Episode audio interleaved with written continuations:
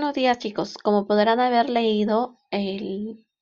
texto Curso Didáctica de Comunicación 2, profesora Adita Simeón Aguirre, en la competencia comunicativa de expresión oral más que hablar y escuchar. En este punto vamos a considerar que nosotros como comunicadores en expresión oral no solamente tenemos que haber desarrollado aquella competencia, el cual el cual consiste en un dominio de nosotros de las habilidades comunicativas. Esto con respecto al lenguaje integrado oral sino que también supone interpretar los sonidos acústicos y decodificarlos para poder inferir el mensaje que se quiere transmitir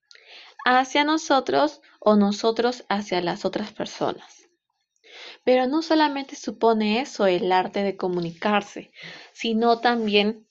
sino también involucra a varios elementos no verbales y paraverbales, los cuales dan sentido al mensaje que se quiere transmitir, como cuáles, como los silencios, los ritmos, la intensidad de la voz, la velocidad, la melodía, los hematopeyas, eh, la sonrisa, los llantos, los suspiros, entre otros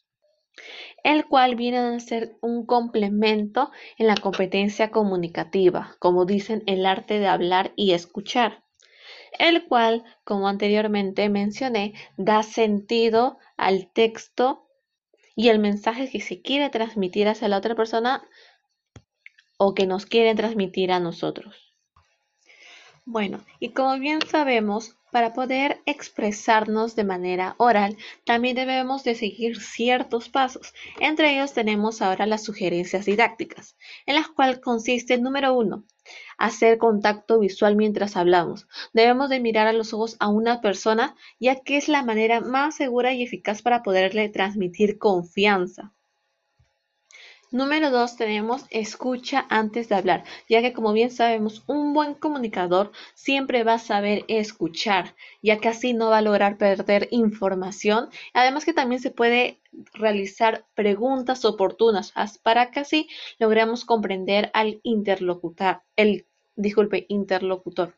para poder también entender de por qué piensa así. Y como tercer paso tenemos no interrumpir, puesto que evitar interrumpir para que no desviemos el tema de la conversación y así no perdamos la hilación del mensaje que nos quieren transmitir.